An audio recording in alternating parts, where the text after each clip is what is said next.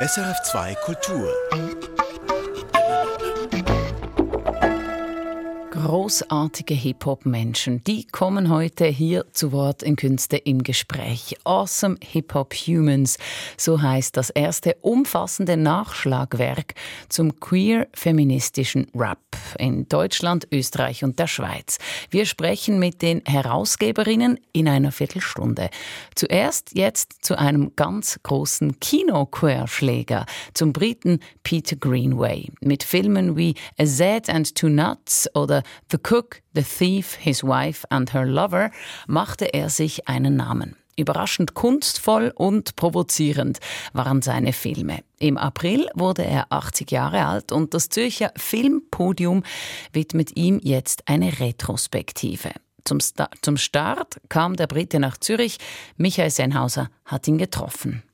Peter Greenaway trägt, wie schon vor Jahrzehnten, seinen Nadelstreifenanzug. Ein britischer Gentleman im Mafia-Look, der aus seiner holländischen Wahlheimat für ein paar Tage nach Zürich gekommen ist.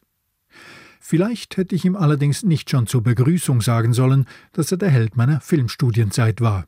Er schaut streng und bemerkt, Sie reden in Vergangenheitsform. Ah ja, Vergangenheit.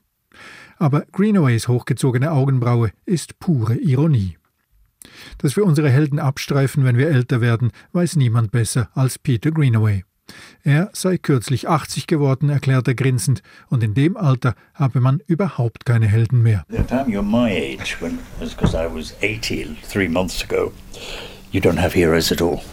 Was allerdings nicht heiße, dass man sie nicht vermisse. Er halte sich da an den britischen Autor Julian Barnes. Uh, Julian Barnes, English novelist, said, um, I'm an atheist. But my God, I do miss God. Er sei zwar Atheist, aber meine Güte, wie Gott mir fehlt. Das kann auch Greenaway nachfühlen. Dass er als Atheist das Fehlen Gottes bedauert, passt zu dem Konzeptkünstler, der die Welt schon in früher Jugend als vergängliches Chaos erlebt hat. Alles ändere sich immer, nichts sei von Dauer, außer dem Konzept der Entropie, dem Zerfall. And I became very aware, probably as a young adolescent, about the notion that everything is immutable, everything is on the change. There is nothing, absolutely nothing. Perhaps maybe the idea of entropy, where everything eventually stops. But there is a way um, that you can't grasp anything, that everything is elusive. Und doch steckt Schönheit in allem, vor allem in der Natur, wie er sie etwa im Garten seines Großvaters entdeckt hat. Bloß lässt sich die Schönheit nicht festhalten. Um einen Schmetterling zu fixieren, müsse man ihn aufspießen.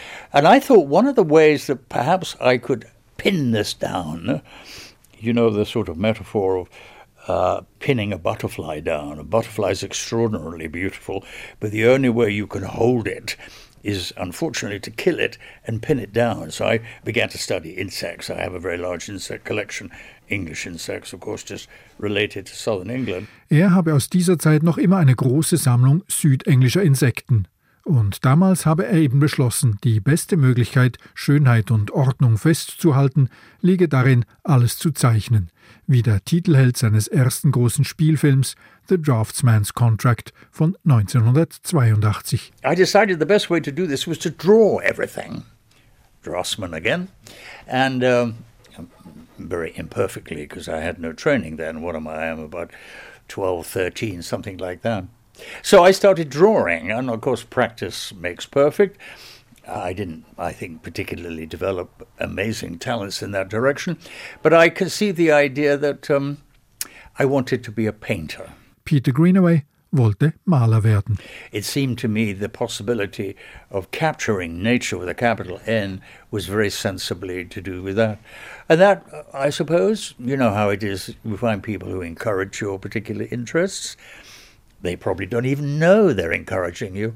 And so I formulated the idea that one day, when I became sort of later adolescent, I wanted to go to art school. Zum Film kam er dann nach dem Studium über einen Job beim britischen Central Office of Information, das er rückblickend ironisch als staatliche Propagandaabteilung tituliert. Dort produzierte er zahlreiche Informationsfilme und störte sich immer mehr daran, dass da fast alles über Text und Sprache vermittelt wurde. Film soll doch eigentlich ein visuelles Medium sein, sagt Greenaway. Aber die meisten Leute seien sozusagen Bilderanalphabeten, vor allem die meisten Filmproduzenten. Self-evidently cinema is supposedly a visual medium, but when you start to examine it, I'm not so sure that's true. And I think one of the major factors is that most people are visually illiterate. They do not understand the notion of the image. And maybe the most visually illiterate of all people are cinema producers. Produzenten wollten immer Texte, Drehbücher. Völlig undenkbar, bei einem von denen mit vier Bildern und drei Lithografien und einem Zeichnungsbuch aufzutauchen und um Geld für einen Film zu bitten. It's impossible for me to go to a a film producer with four paintings, three lithographs, and a book of drawings to say, Give me the money.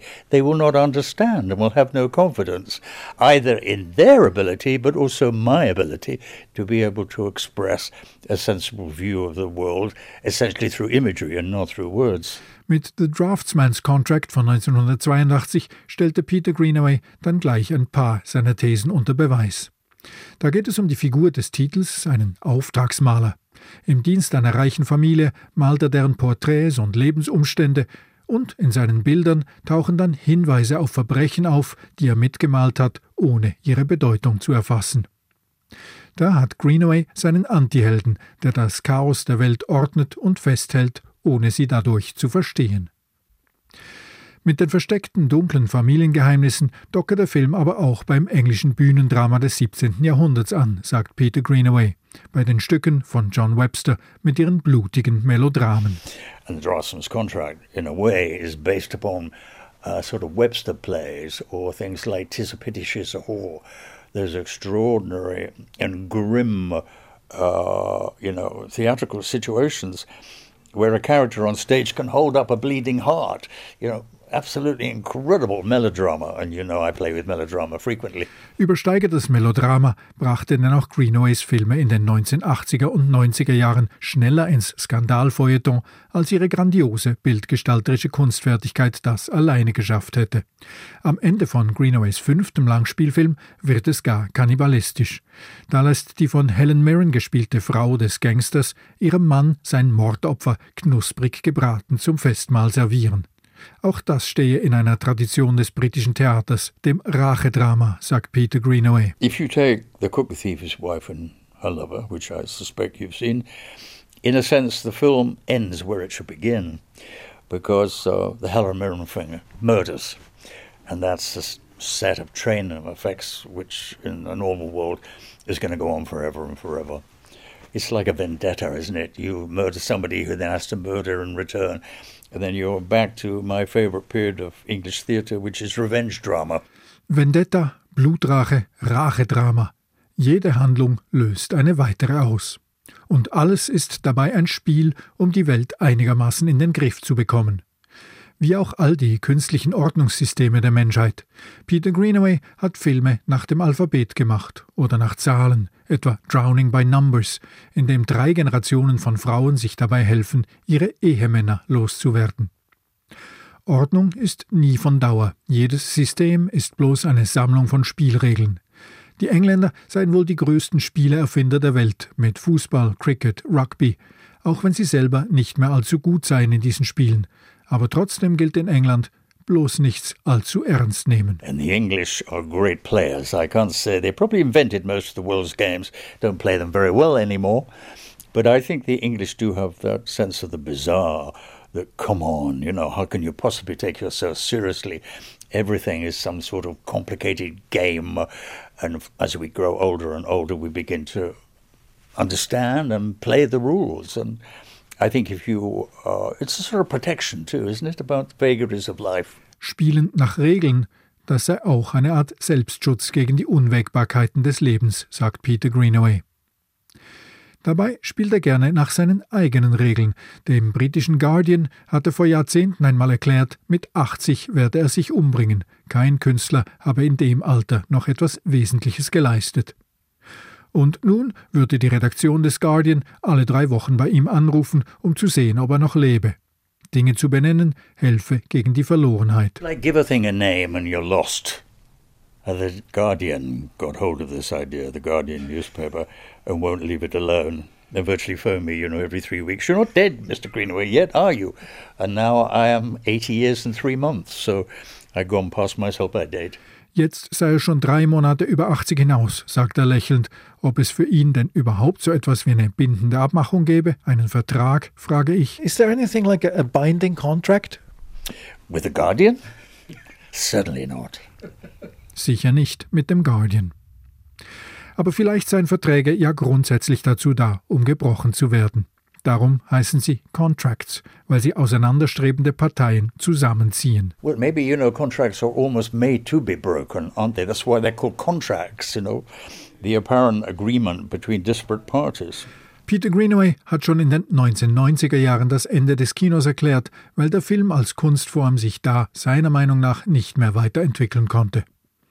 Als Künstler hat er sich dann in Multimedia geflüchtet, hat Installationen wie den Basler Totentanz von 2013 errichtet und eine schier unendliche Serie von Kurzfilmen, Installationen, DVDs, CD-ROMs und Bücher über die Koffer einer seiner frühen Kunstfiguren geschaffen, die Tulls Looper Suitcases.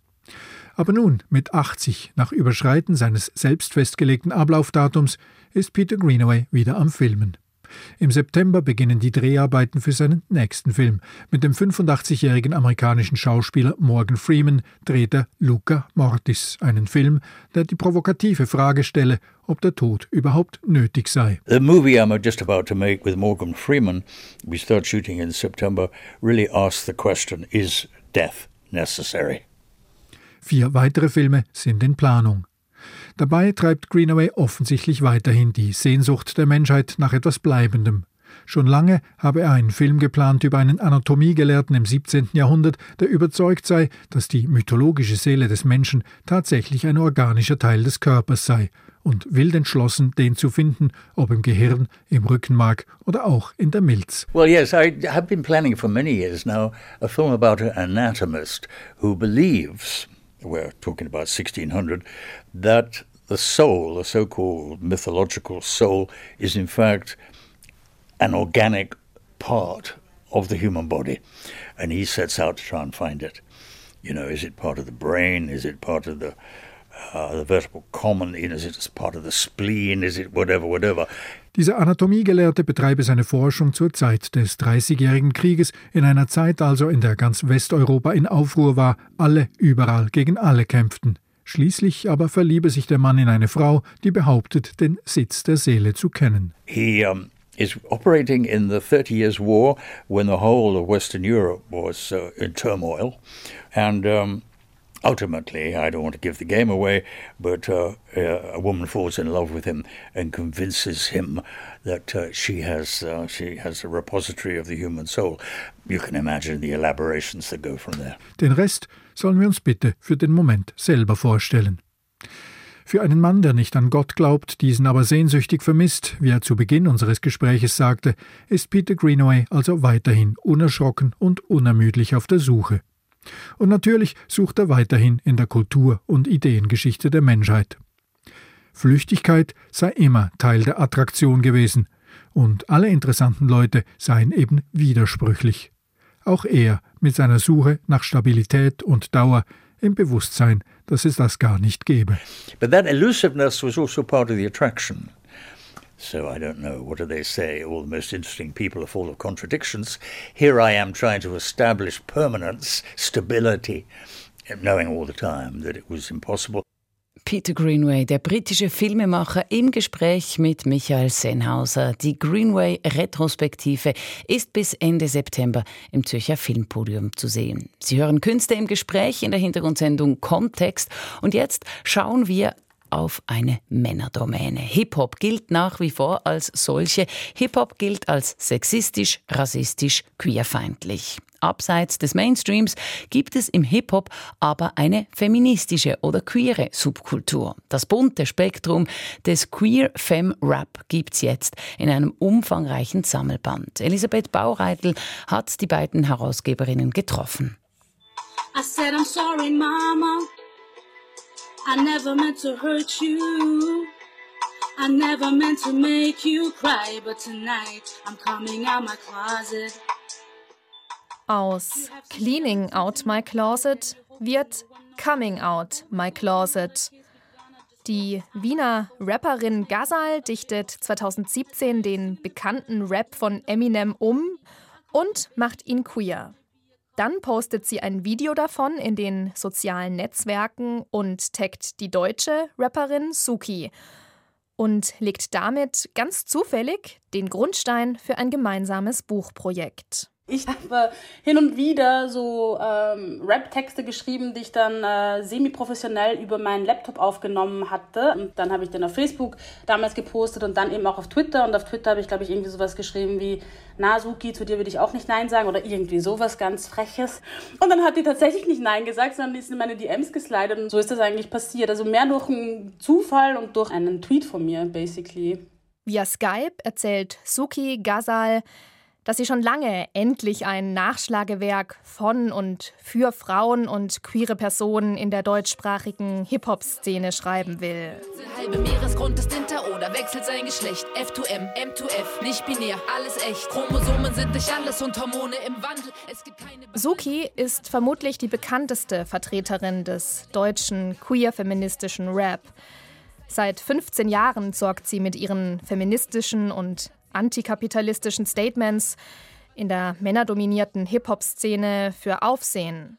Mir war schon lange klar, dass ich da auch relativ viel Raum einnehme und dass ich damit auch eigentlich gar nicht so glücklich bin und weil ich nie so einen großen Karrierewunsch hatte, sondern einfach immer nur wollte, dass sich im Hip-Hop was verändert. Das war eigentlich immer mein Motor und habe dann immer wieder ähnliche Interviews gegeben und habe mich immer so ein bisschen geärgert, dass ich nicht sagen kann, hier die Literaturliste mit den ganzen anderen wichtigen Texten und so. Ne? Und dann war mir klar, irgendwer muss es machen. Und in Gazal habe sie die perfekte Co-Herausgeberin für dieses Buchprojekt gefunden, erzählt Suki.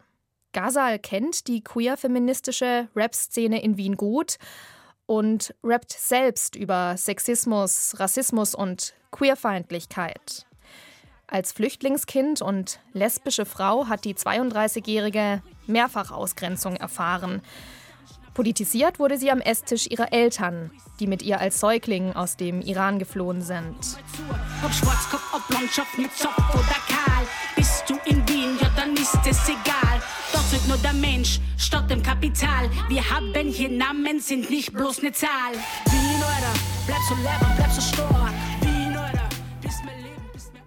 Gazal ist nicht nur Mitherausgeberin, sie ist selbst eine der rund 70 Awesome Hip-Hop-Humans, also der wunderbaren Hip-Hop-Menschen, die im gleichnamigen Sammelband vorgestellt werden.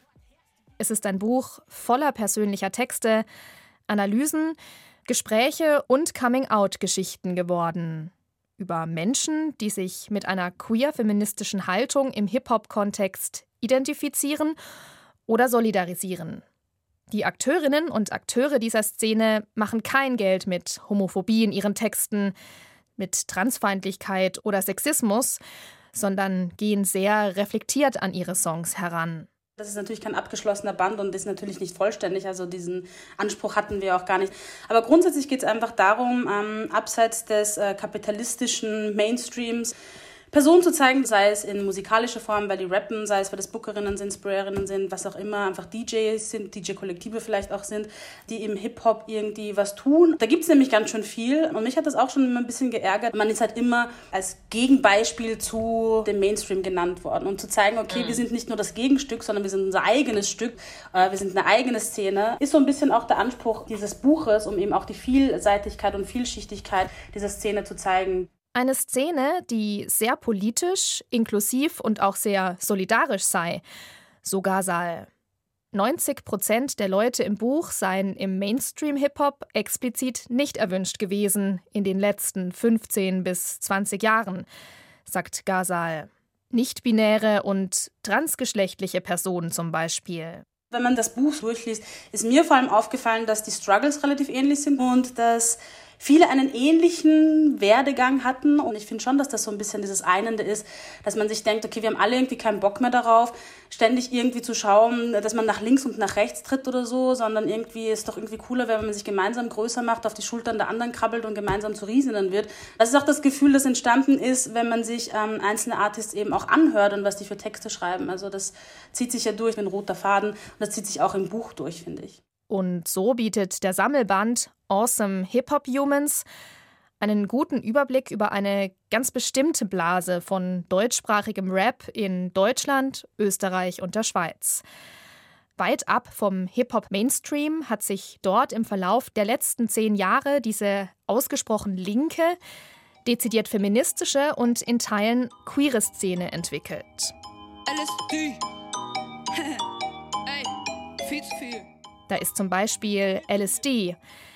LSD identifiziert sich weder als weiblich noch als männlich, also als nicht binär.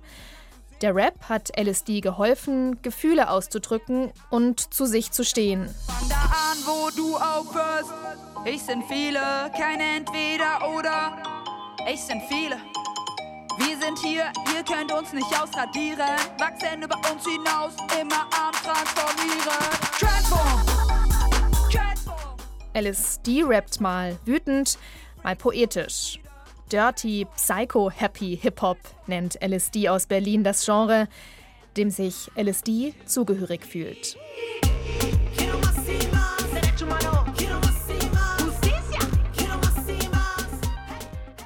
Empowerment, Rap, begleitet von lebensfroher Musik.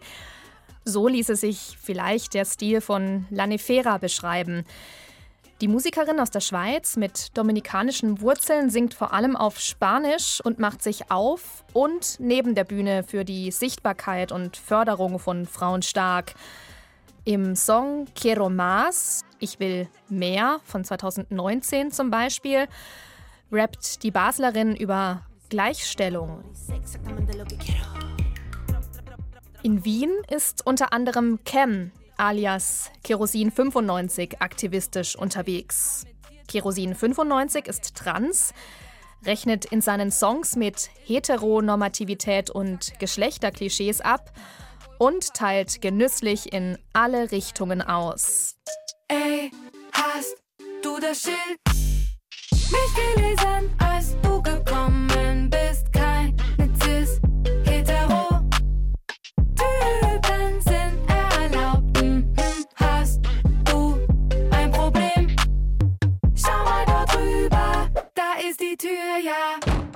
Hast du ein Problem? Da drüben ist die Tür, heißt es im aktuellen Song Bullshit Bingo 1.0. Kerosin 95 sagt ganz klar, dass für übergriffige Cis-Männer auf dieser Party kein Platz sei. Aber bereits 2001 zeigt sich ein Song ganz anders als das, was sich zur Jahrtausendwende an homophober und sexistischer Artikulation aus Rap heraus Bahn bricht. Schule Mädchen, Sondereinheit, Schule Mädchen, Kampfeinsatz, Schule Mädchen, an jeder Ecke, Schule Mädchen, in deiner Stadt. Schwule Mädchen von Fettes Brot sei ein wegweisender Song für den Queer Femme Rap, sagt Zuki, eine der Herausgeberinnen des Buches Awesome Hip Hop Humans. Also ich glaube, die haben das damals auch nicht so richtig gewusst. Die sind nicht hingegangen und gesagt, ey, wir müssen hier queer-feministische Vorreiter werden. Also von Feminismus werden sie schon mal gehört haben, queer vielleicht auch ein bisschen früh. Aber da hat auf jeden Fall ein Unbehagen existiert in dieser Männerdomäne. Und wir wissen ja auch, dass auch das Patriarchat den Männern schadet. Das haben die erspürt. Und das war auf jeden Fall ein wichtiger, für mich auch ein wichtiger Referenzpunkt. Also ich habe halt das erste Mal in einem Rap-Song auf Deutsch das Wort schwul in einer positiven Konnotation in diesem Lied gehört. Und auch noch quasi in diesem, das, was ja Queerness auch ausmacht, sexuelle Identität und geschlechtliche Identität zusammenzudenken. Das hat an der Stelle auch noch gepasst. Wir sind schwul.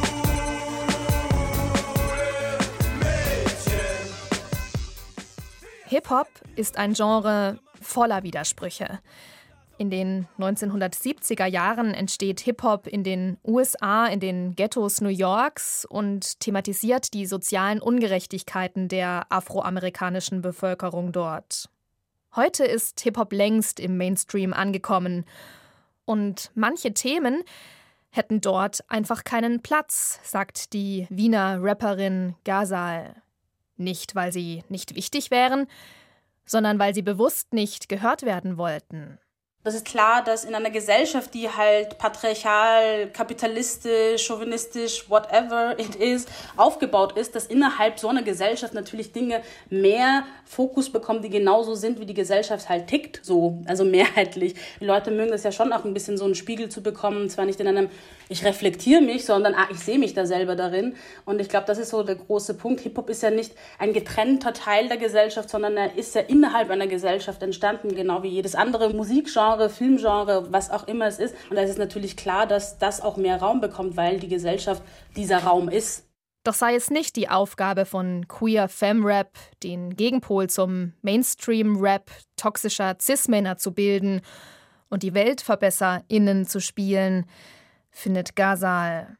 Wir haben unsere eigenen Themen und unsere eigenen Ideen von der Welt und über die wollen wir viel mehr reden, als die ganze Zeit nur uns im Gegensatz zu einem anderen Raum zu bewegen. Also das wäre ja eigentlich das Goal, dass der Mainstream damit konfrontiert wird und mal gefragt wird, hey du, warum gehst du denn nicht lieber zur Therapie, anstatt irgendwie in das Mikrofon reinzurotzen, was du über Frauen denkst? Das wäre ja mal vielleicht mal eine, ein Ansatz, die Richtung mal wach zu rütteln, anstatt die ganze Zeit von uns zu verlangen, dass wir irgendwie was verändern müssen und sollen, weil darauf haben wir auch nicht Bock. So toxisch, so toxisch, ein toxischer Dude. Doch die Szene sei im Wandel, ist Suki überzeugt. Diskriminierende Texte würden weniger toleriert und es gäbe Protest, wenn bestimmte Personen eine Bühne erhalten und andere nicht. Dieses Jahr seien sogar zwei Trans-Artists am Splash Festival aufgetreten, Deutschlands größtem Hip-Hop-Event, sagt die 38-Jährige. Ich habe mich Zeit meines Lebens nicht auf Splash getraut, weil ich fest damit gerechnet habe, dass man mich dort steinigt. So. Aber dieses Jahr ist das erste Mal, dass man wirklich auf das Plakat guckt und denkt, wow, krass hoher Anteil von, ich sage jetzt erstmal Frauen, ja, und wenn man dann genauer guckt, sieht man, aha, krass hoher Anteil von Flinter. Und das sind gute Neuigkeiten. So, da passiert definitiv was. Für die Artists der Queer-Femme-Rap-Szene Sichtbarkeit und auch ein Verständnis zu schaffen, Dabei soll auch dieses Buch Awesome Hip-Hop Humans helfen. Beide Herausgeberinnen hoffen darum, dass unter den Lesenden auch Bookerinnen und Konzertveranstalter sind. Das war so ein bisschen auch die Hoffnung dahinter, dass einfach eine billige Ausrede ist von vielen Bookern, die sagen, wir haben keine Frau gefunden oder keine Flinte oder whatever so. Dass man jetzt sagen kann, ja, guck doch mal nach. Und jetzt gibt es keine Ausreden und ähm, ja, jetzt stehen wir dann auf Bühnen. So ist das halt. So toxisch, so toxisch, ein toxischer. Du